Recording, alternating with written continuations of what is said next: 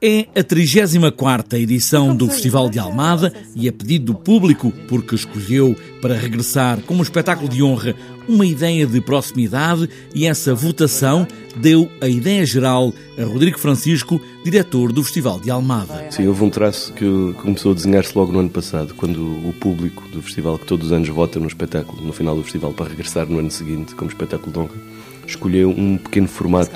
Medagabler, em norueguês, para apenas 70 pessoas de cada vez, na Casa da Cerca, em Almada, portanto, num espaço que nem é um teatro. E logo aí começou a, a desenhar-se esta programação de, deste ano e acabámos por reunir 11 pequenas produções que trazem de volta o teatro às suas origens, à relação do ator com o público, por muito que, que tenha, tenha sido inventada, tenha sido utilizada novas tecnologias e por muito que por vezes os escritores queiram surpreender-nos, eu, eu, gosto muito dessa, dessa definição do Molière.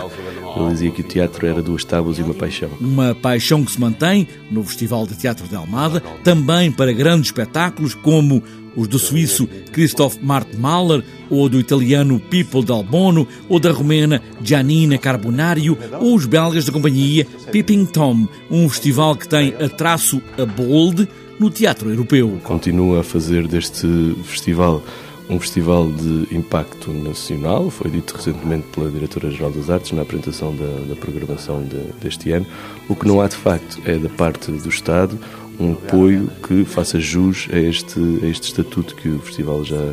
já alcançou, porque nós temos do governo português exatamente o que tínhamos em 1997. Apesar de tudo, e mesmo que tudo pareça igual, não está, o Festival de Almada vai ter 44 produções entre teatro e dança em 14 espaços de Almada a Lisboa e vai homenagear um homem do teatro que não pisa ao palco com público, mas já pisou muitos palcos, o artista plástico António Lagarto. Porque o teatro permite sempre estas, não diria contradições, mas estas, estas perspectivas. O diferente, o António Lagarto é, é um grande cenógrafo e um grande figurinista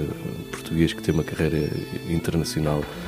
única. Um festival, o de Almada, cheio de estreias, já amanhã. A Companhia de Teatro de Almada, em coprodução com a Companhia de Teatro do Algarve, a Companhia de Teatro de Braga e o Teatro dos Aloés, estreia A História do Cerco de Lisboa, a partir de José Saramago, a primeira das cinco estreias do festival deste ano.